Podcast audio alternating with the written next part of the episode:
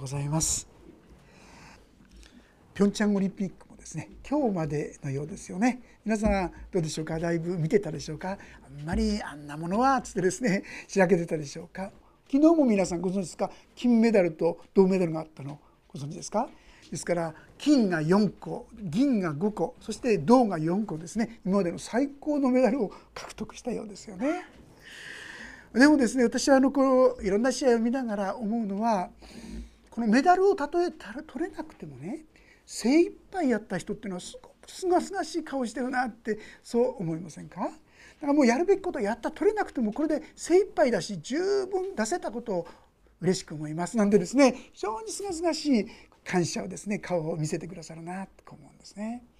私も願くはそんなすがすがしいですね生き方を人生としてですね歩みたい、まあ、ちょっと主を理解私たちの人生のオリンピックこれ毎日毎日ですね 歩んでるって考えてもいいかなと思うんですが私たちはそういう意味でどうしたらそのようなすがすがしい生き方ができるかな。その秘訣が今日のこの箇所に書いてあると思うんです。10節11節をですねご一緒にちょっと読んでみたいんですが今日のヨハネの15章10節11節よろしいでしょうか。ご一緒に見ましょう。3はい。もしあなた方が私の戒めを守るならあなた方は私の愛にとどまるのです。それは私が私の父の戒めを守って私の父の愛の中にとどまっているのと同じです。私がこれらのことをあなた方に話したのは私の喜びがあなた方のうちにありあなた方の喜びが満たされるためです。皆さんこれすごい約束だと思いませんか？まず第一は私の喜びがあなた方のうちにある。私の喜びって誰の喜びですか？これは当然イエス様の喜びですよ。イエス様はどんな時でもめげずにですね本当に元気に明るく生きてたわけですよね。この喜びがいいですか？私たちのうちにあるようにって言うんですよ。持てるって言うんです皆さん。そしてさらにはですねあなた方の喜びが満たされるためです。ね、イエス様の喜びが私のうちにあってその喜びが満たされるためです皆さんこれは私たちが是非とも求めたいものじゃないでしょうか。でここに書いてあるのは私たちがそういう喜びに生きる秘訣そのために私がこれを話したんだ。11節私のこれのことことをあなた方に話したのは私の喜びがあなた方のうちにある。要するにこれらの言葉をしっかりと私たちが受け取るならば私たちのうちにもこの喜びが与えられこの喜びに生きることができるこう言ってるわけですよね。私たちもいろんな人生の中でいいことも悪いことも悲しいことも辛いこともですねいろいろあるかもしれません。でもその中にあっても喜ぶことができる。イエス様はどんな中でもこの喜びを持って歩み続けたんですね。あのゲッセマネのそのなんかですね泣き言を言ってるように思えるようなあの祈りにも思えますがイエス様はこれを乗り越えられたことをどんなに喜んだことでしょうね。私たちも本当の意味で充実した生き生きとしたその生き方がこの御言葉の中に記されてしっかりとですね目に留め心に焼き付けていきたいと思います。15章1節から読みします。私は誠のブドウの木であり私の父は農夫です私の枝で実を結ばない者は皆父がそれを取り除き実を結ぶ者は皆もっと多く実を結ぶために刈り込みをなさいます。まあ、このユダヤの地にはですねブドウっていうのはたくさんなるんですよですからブドウ作りっていうのはとても意味民衆の方々にも分かりやすいお話そういう例えとしてお話しくださいますね。さあここでの例えは具体的にどうなっているでしょうか？まずこのブドウの木は誰ですか？それは私は誠のブドウの木だって言ってます。私って誰ですか？イエス様ですよ。イエス様。十字架にかかられたイエス様がブドウの木だ。そして、えー、私の父は農夫。要するに父なる神様が農夫。農夫というのはそのブドウが豊かな実を結ぶ良い実を結ぶようにいつも気を配りそしてそこで手入れをしているそういう人ですよね。さあそして私たちはって言いますと、まあ後の方に出てきますが私たちはその枝にイエス様のこの幹にですね木につながっている枝であってそこに実を結ぶものなんだとこうあるわけであります。さあ神様という方が私という人生私という人間にいつも目を留めているってこと皆さん信じてましたか？受け止めてましたか？いや神様忘れっぽい方でね私のことなんかすぐ忘れちゃうみたいなんて思ってる方本音ではそう思ってる方結構いらっしゃるんじゃないでしょうか。でもねブドウ作りって、まあ、ほっといたらですねブドウにはこう実が結ぶように見えますけども実は随分違うそうですね。一度テレビでそのブドウ作りのですね農夫の方のことを見たんですけどもとっても例えばあぜの深さとかですねいろんなものも水がどれぐらいのとこまで根っこのどれぐらいのとこまで触れるように流すのがいいかとかあるいはこの葉っぱはですね邪魔だとか細かいところにまで配慮してそれでやっと素晴らしい実がなるんだそうですね。そのように手をかけ心をかけなかったらばその素晴らしい実はならないんだそうです。ユダヤ人たちはそのことを知っているわけ。ですからここで例えをとして残してくださっている。要するに神様って方は私たちにとってこのいつもブドウの木をですね幹を気遣うあの農夫のようにあなたのことを見てそして心配してまたケアしてくださっている。いかがでしょうか？そう思ってこられたでしょうか？先ほど言いましたようにちょっと嫌なことがあるとああもう神様私のことなんか答えてくんないんだとかね私は愛されてないんだとかね 捨てられちゃったんじゃないかとかどうでしょうかそんな思いになってしまうこともあるんじゃないかと思います。私たちが本当に喜びの人生になれない一つの理由はこの確信がないからなんですよ。ああ神様がいつでもどこでもどんな状況の中でも神様が目を留めてくださっている。この確信があると心は随分と落ち着いてくると思いませんか？いろんなことがあってもいやいや神様は無駄にこんなことをやってるんじゃない。意味があるんだし私はいつでも愛されてる。いや私はいつもケアされている。ブドウが豊かな実を結ぶように私たちをケアしてくださっているという信仰その言葉をしっかりと心に焼き付けていきたいものですね。でも現実には今言いました嫌なことたくさんだらけですよね。ですからついつい神様なんてとか神様も忘れちゃったんじゃないか。もう自分は愛されてないんじゃないか。そんなことを思ってしまうんですが2節を読んでみましょう。2節ご一緒に読んでみましょう。3はい「私の枝で実を結ばない者は皆父がそれを取り除き実を結ぶ者は皆もっと多く実を結ぶために刈り込みをなさいます刈り込みをなさるんだそうです皆さんこれはあんまり嬉しくないことですけどねこれですね実を結ばないものは取り除きって言ってあら私取り除かれちゃうのかなそういう意味じゃないですよ皆さんの中でイエス様を信じた皆さんの中で実を結ばない。例えばブドウの木もですねひょろひょろひょろひょろって伸びつるが伸びてきます。そこには実が全然ついてないんですよ。これただ伸ばしといていいと思いますか？これはバッサリ切らないとねそうすると肝心の実がならないわけですよね。肝心のものをしっかりと育てるために余計なものは切り取っていくわけです。それがなければブドウがしっかりとした実おいしい実を実らせることが難しいわけです。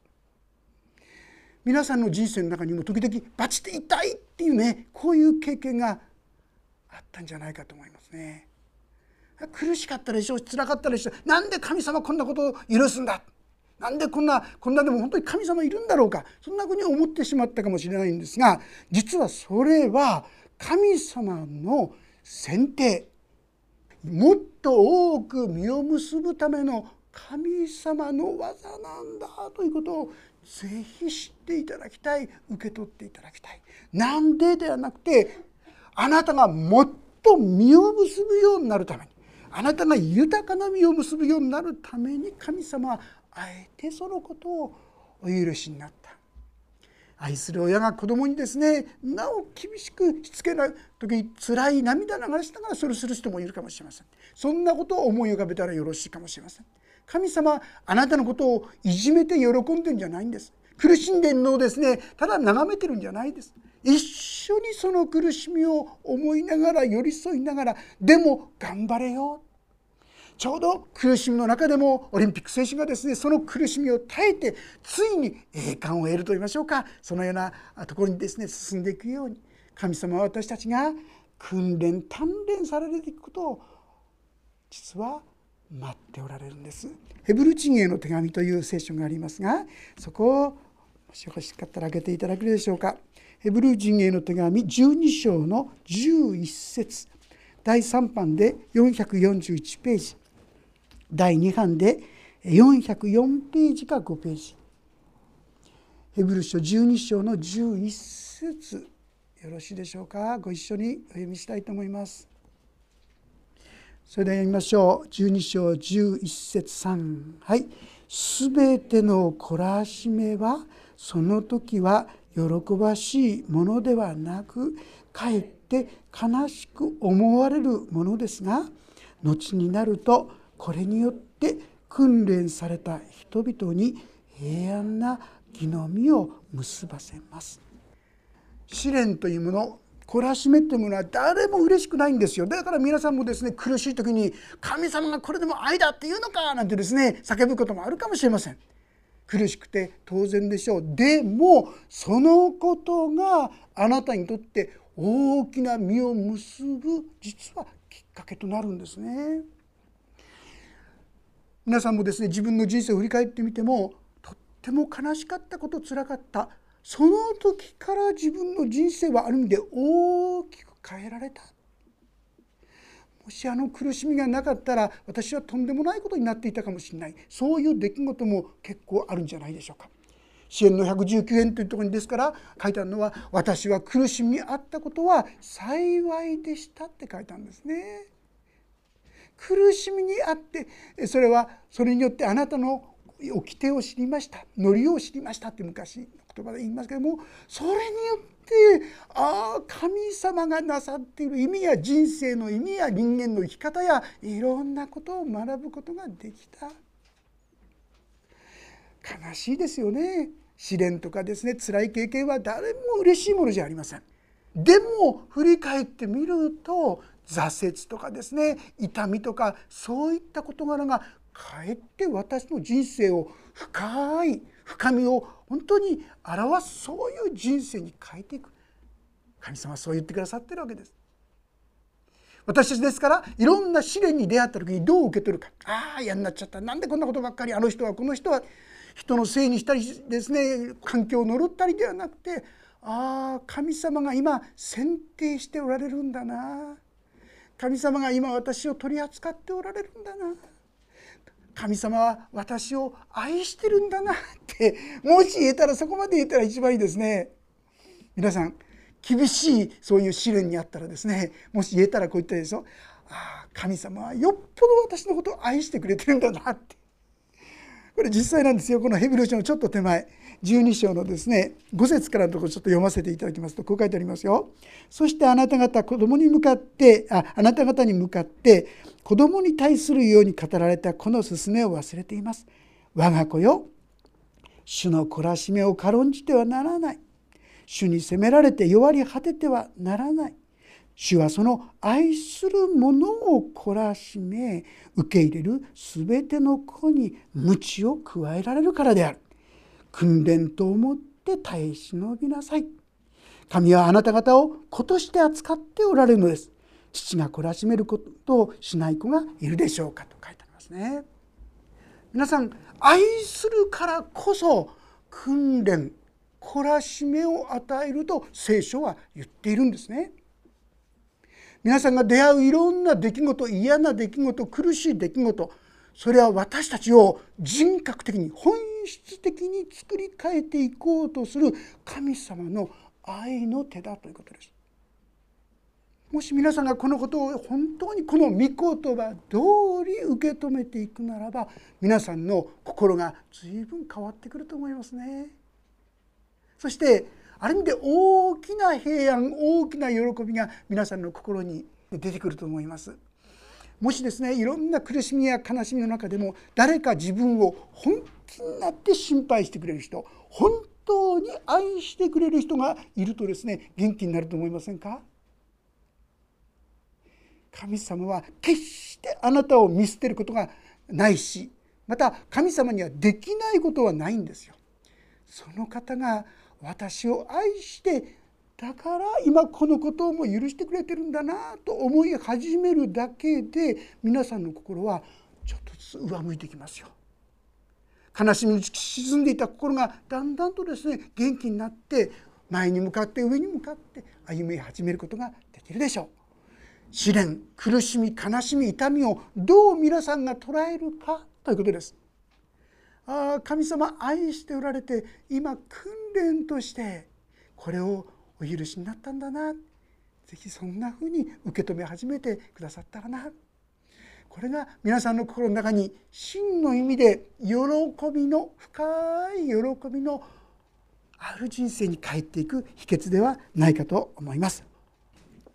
そしてさらに次の言葉は3節こう言います。あなた方は私からあなた方に話した言葉によってもう清いのです。まあ、この言葉の意味はもしこの神様の言葉を皆さんがですよ受け取るならああそうだったたのか私は神様に嫌われていると思ってたけどそうじゃなくて愛されていたんだなああ神様はもう私のことを放っておかれてるんだと思ったけどそうじゃなくて今訓練してくださってるんだなと思い始めたら皆さんの心は清められていくんですよ。神の言葉が皆さんのうちにあって力を持ち始めるんです。まあ、もう分けなくて結構ですけども同じヨハネの8章の31節32節というところにはこんな言葉が記されています。読みしますがそこでイエスはその信じたユダヤ人たちに言われたもしあなた方が私の言葉にとどまるならあなた方は本当に私の弟子ですそしてあなた方は真理を知り真理はあなた方を自由にしますもし皆さんがこの神の言葉を「あそうか」と言ってこの神の言葉を受け取り始めると皆さんの心に自由がやってくんですよ解放がやってくんですよ。んなこと言ったってそんなうまい話がないでしょうって思ってる限りにおいてはこの力やこの解放は味わうことがないでしょう。でも皆さんがこのことを受け取っていく時に不思議な神の支配が神の技がそこに現れ始めるということであります。そしてさらに4節ではこう言います。私にとどまりなさい。私もあなた方の中にとどまります。枝がブドウの木についていなければ枝だけでは実を結ぶことはできません。同様にあなた方も私にとどまっていなければ実を結ぶことはできません。私にとどまりなさいということはこのイエス様の愛の中に愛の約束。ああ自分はそれでも愛されているんだというその約束の中にとどまること。この神に信頼していくこと。その時に私たちに実が結ばれていく。実はですねこの実というものは自分の内からは出てこないってご存知ですか？皆さん喜びが欲しい喜びが欲しい。一生懸命喜びを持ちたい喜べなんです。でもちっとも本当には喜んでこない。平安があるように一生懸命心をバランス取ろうとしたりしてね。でも心は何かでガタガタガタって揺らいでしまう。実はこれらのものは自分の内から出てくるもんじゃないからなんです皆さん。それは神様が与えてくださるものなんです。ガラテヤ書ってちょっと開けてみましょう。ヘブル書よりちょっと前の方ですね。エペソの前がガラテヤ書このガラテヤ書の5章の22節23節もし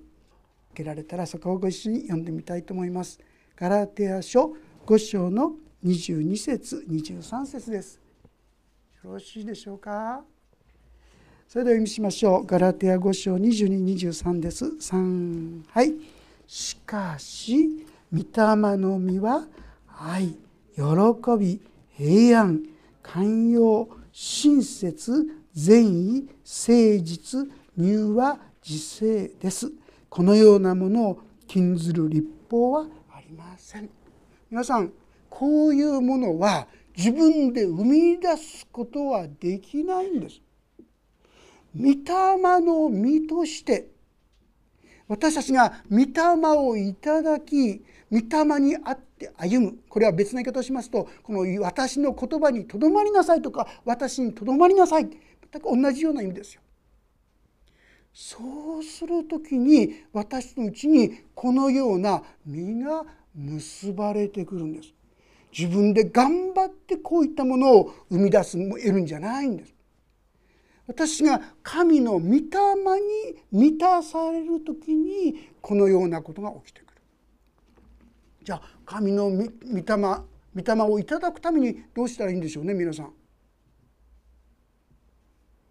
それは、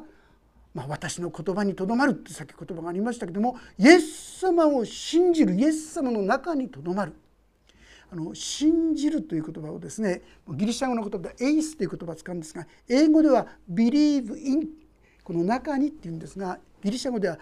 エイスという言葉中に入っていくイエス様の中にってそんな意味があるんですよ。私がイエス様の中にイエス様にとどまるイエス様に結ばれているならば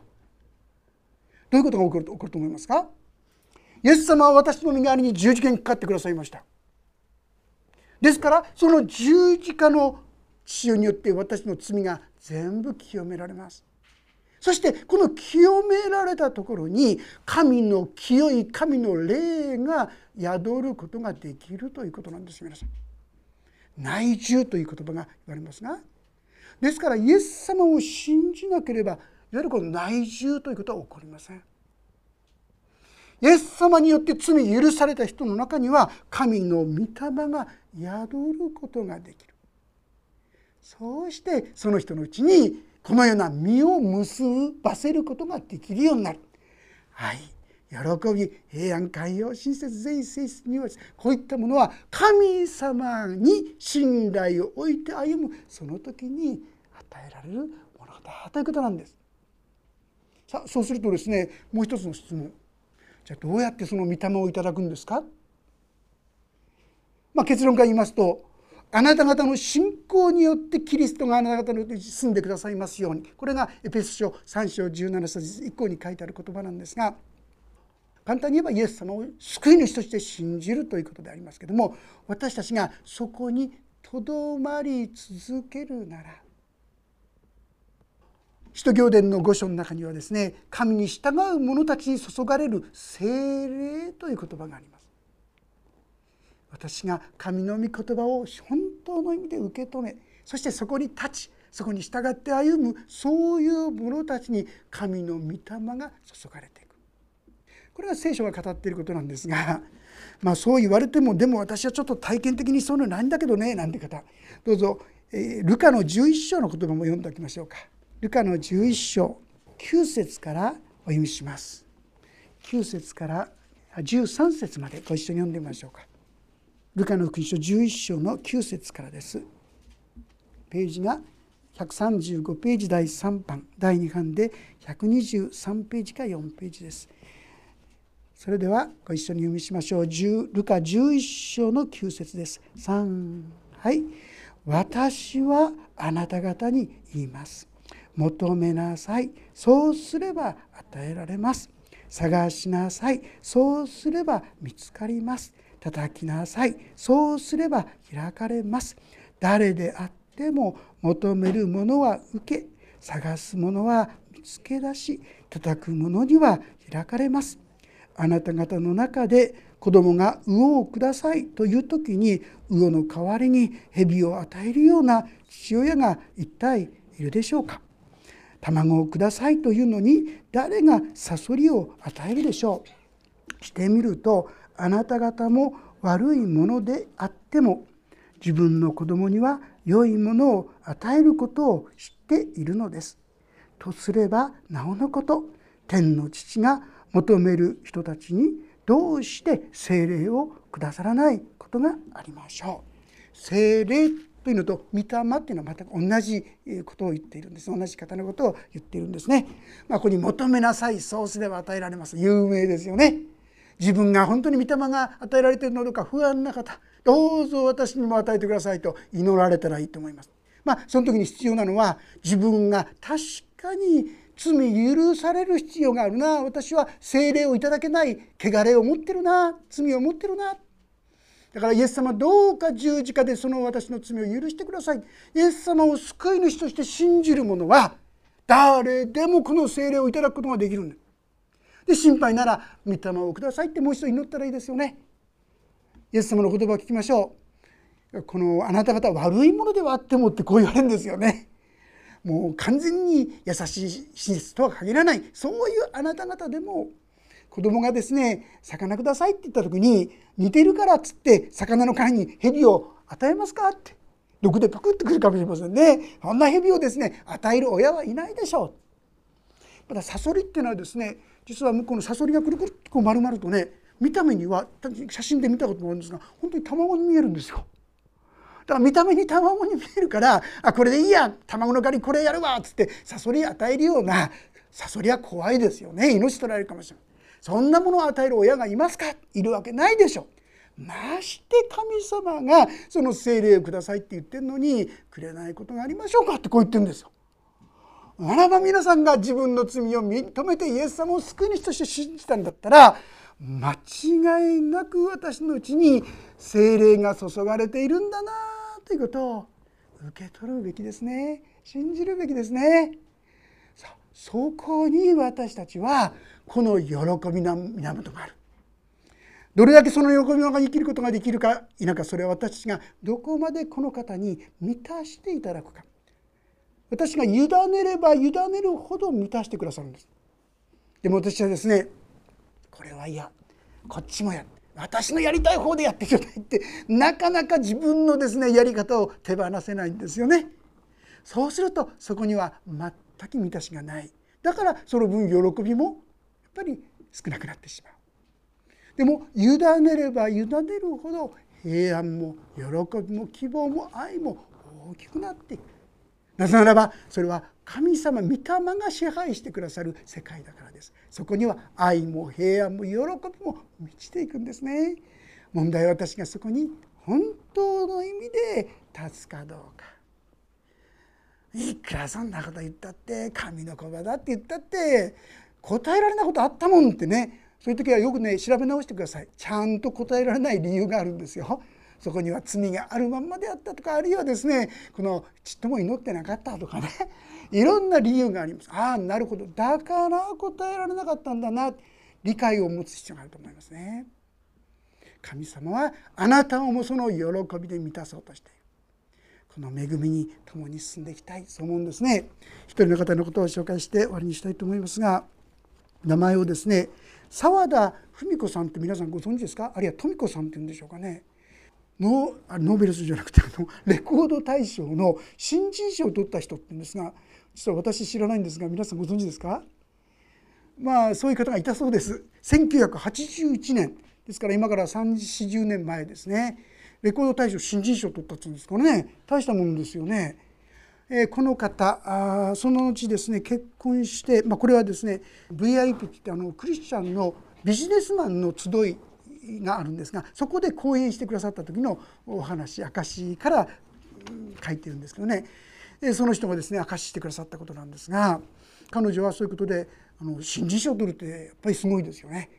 でその後にですね彼女一旦そのところから離れて、まあ、結婚もなさってねところがその結婚してお腹に赤ちゃんがいる時に、まあ、になってしまってそして召されてしまったっていうんですよね。本当に彼女はつらいつらい悲しい悲しいそういう中を歩んだんですね。4年ほど、まあ、彼女の言葉に聞いた方がいいと思いますが、えー、まあ、波乱万丈の障害妊娠中最愛の夫ががんで亡くなり失意のどん底に5年間は子育てはするものの無気力な毎日部屋に閉じこもって泣いてばかりいたそうです。夫の死後4年経ったある日友人のママ友の女性からもらった牧師のテープを繰り返し聞くうちに恐れるな恐れるなという言葉を耳言葉が耳にこびりつく。その後1年ほど経ったある日自死自殺を決意して玄関で泣きじゃくっていたところテープを送ってくれた友人の女性がたまたま訪ねてきてそこで出会って抱きしめてくれた。その時恐れるな恐れるなという声が再び聞こえてきた。何とも言えぬ喜びが爆発的に湧いてきた。その友人が彼女の頭がおかしくなったのではないかと思ったほどだった。そしてその友人に誘われるがままに教会に行き洗礼を受けた。彼女はまさにキリストにつながったので喜びに満たされたのです。それからもともと好きだった不動産投資を仕事にして港区中心にしていくつものビルを所有する身をことになるが彼女が得た最大の身は神様に愛されている喜びを人に伝えることにありました。ですね、えー、記しているんですが、まあ、彼女は、えそういう中で失意のどん底でもう生きることもできなかったんですが 実はその投資で数十億円の資産を持つ投資家なんだそうですけどそれはまどうでもいいこと彼女にとって大切なのはこの喜びがこのあの苦しみの中で与えられたというこのことを一人でも多くの人に伝えたいそのことだったっていうんですね。皆さんこの喜びはもし私たちが本当に委ね本当に御言葉に信頼して立つなら私たちにも与えられる。お言葉はそうですよね。先ほど読んだ通りですね。私がこれらのことをあなた方に話したのは私の喜びがあなた方のうちにありあなた方あなた方の喜びが満たされるため。制限加えてないですよ。誰でもですよ皆さん。私たちもこのような喜びに生きることができるんですよ。そのためには第一にまず神の愛。ああいろんな出来事あるけどこれ神様のお取り扱いなんだな。選定なんだなって受け止める。たとえ自分の身には嬉しくないことがあったとしてもああ神様を愛している。試練なんだなと受け止めようじゃありませんか。皆さんこれはですねとこれはすごいことなんですよ。ちょっともうヤコブ書の一章というところちょっとだけ読ませていただきます。ごめんなさい。少し戻ってしまうかもしれませんが一章の2節から4節にこう書いてあります。ヤコブ書一章2節から4節。私の兄弟たちさまざまな試練に遭う時はそれをこの上もない喜びと思いなさい。信仰が試されると忍耐が生じるということをあなた方は知っているからです。その忍耐を完全に働かせなさい。そうすればあなた方は何一つ欠けたところのない成長を遂げた完全なものとなります。いいですか皆さん試練に遭います。その時になんでこんなことああやだやだと叫ぶんじゃなくてああこれは神様のお取り扱い選定の技なんだなとして受け止める。そして神様はそれこそ全てのことを働かせて益としてくださると言ってますよね。神の御言葉を約束をしっかり握って立つんですよ。やがてこれは良いことに変わるんだ。この心が私の心に忍耐を与えるっていうんです。そしてこの忍耐さこそが私たちを人格的に本当に変えていく秘訣なんですよ。忍耐が本当に増し加えられると言いましょうか。強められていく時に私たちは完全なものとなるとまで言われてます。試練にあった時に嫌だ嫌だじゃなくて神様これは何を教えてますか？私はどうすべきなんですか？受け止めていく。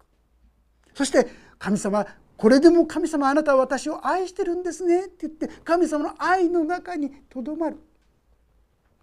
その時に皆さんのうちには今まで味わえなかった平安と希望と喜びが芽生え始めて心からそれが少しずつ湧き出始めることをきっと体験なさると思います。彼女は正直まして1年前にテープ聞いて聞いてたんですよね。だから知ってたわけです恐れるな恐れるな。でも1年間本当の意味では受け止められなかったんですよね。だから再び1年後にもう死ぬしかないってそう絶望してしまってたわけでしょ。でもその時に、ま、神様の本当に摂理と言いましょうか。その時にその女性がその家に来てその玄関でそして彼女を見るなりすぐに抱きかえてくださったハグしてくださったおそらくそれはですね神様が自分をこんなふうにハグしてくださってるんだなってことを感じたそういう時じゃなかったのかなと思いますね。そうしたらこの言葉がその神様の言葉が彼女の心の中に入ってもうそしたら喜びがはじけちゃったんですよ。その訪ねてきた人が「どうしたの?」ってねおかしくなっちゃったんじゃないかなと思うほどに喜びにあふれたって言うんですよ。それは一時的なものじゃなかった。それからずっと永続して彼女をなんと優有能なですねあの起業家というんでしょうか。女で一つですねずっと独身の子供を育てた今はそうやって活躍していらっしゃる今もですね。神様こんな恵みに私たちを導こうとしていらっしゃいます。どうしたらいいんですか？もう一度繰り返します。神様はあなたを愛しておられます。だからあなたのために十字架にかかったんです。このイエス様の愛をしっかり受け取りましょう。いろんな出来事があります。嫌な出来事があります。悲しいこと辛いことがあります。神様これが鍛錬なんですね。訓練なんですね。懲らしめなんですね。選定の技なんですね。と言ってそれを受け止め始めましょう。耐える力をください。いや神様はこれを益としてくださる。神様がこれを祝福に変えてくださるまで期待して待ちに望んでいきましょう。いつの間にか私たちも忍耐が育っていくでしょう。それはあなたを根底から作り変えていく。人格的に本当に作り変えていくものになるんですね。そして何があっても変わらない喜び。それはなんとイエス様が持っていた喜びであるとまで言うんですね。この喜びに私たちも生きるお互いとされていけたらと思います。お祈りをいたします。神様私の心にはあなたに対する信頼よりもあなたに対する疑いや不信感そういったものが渦巻いています。でもあなたは本当に私のために御子を送りそしてイエス様は私のためにその苦しみを耐えてくださいました。本当に愛してくださっていたからです。でも私はなお疑うのですけどもそんな私とあなたは百も承知で大丈夫だよ安心しなさいと言ってくださることありがとうございます。どうかその愛の中に私たちもとどまらせてください。そしてあなたが与えてくださるというその喜びをその平安をその愛をどうか増し加えてくださるようにお願いをいたします。そしてなかなか育たない忍耐も与えられて本当に成熟した真の主の喜びのしもべがそこに現れてくることができるように導いてください。今困難の中に今苦しみの中に今戦いの中にある方々で主よ語ってください。私だって恐れることはない。主よ主の瀬戸際から立ち返ってきたこのご婦人澤田さんのように今苦しむ方に主よあなたが御声をかけてください。そしてそこからあなたに向かって手を伸べて私も苦しい助けてください。あなたに信頼します。あなたに委ねますと委ねる人生が始まりますようにお願いします。そしてどうか祝福から祝福栄光から栄光へとお一人お一人の生涯を新たに新たに作り変え続けてくださるようにお願いをいたします。主の恵みがなお豊かにありますように。一切を見てになれます。主イエスキリストの皆によって祈ります。メンもうしばらくそれぞれに自分の言葉で今応答の祈りをお捧げいただければと思います。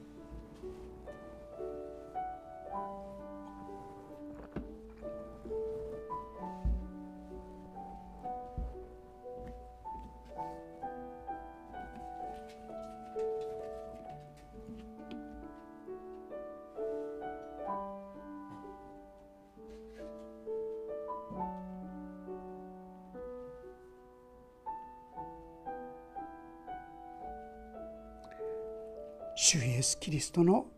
皆によって祈ります。アメン